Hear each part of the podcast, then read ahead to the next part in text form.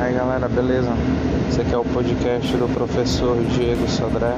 Vamos estar falando aqui sobre carreira profissional, envolvendo currículos, comportamento, percepção, é, como é, a gente atrair né, oportunidades para próximo da gente, como nós devemos nos comportar em reuniões, como nós devemos é, é, trilhar né, nossa carreira profissional. Enfim, vamos estar debatendo aqui vários temas voltados é, para este assunto. Tá?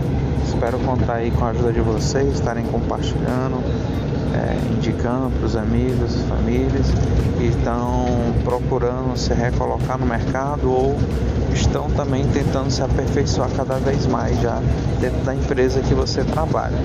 Então vamos lá.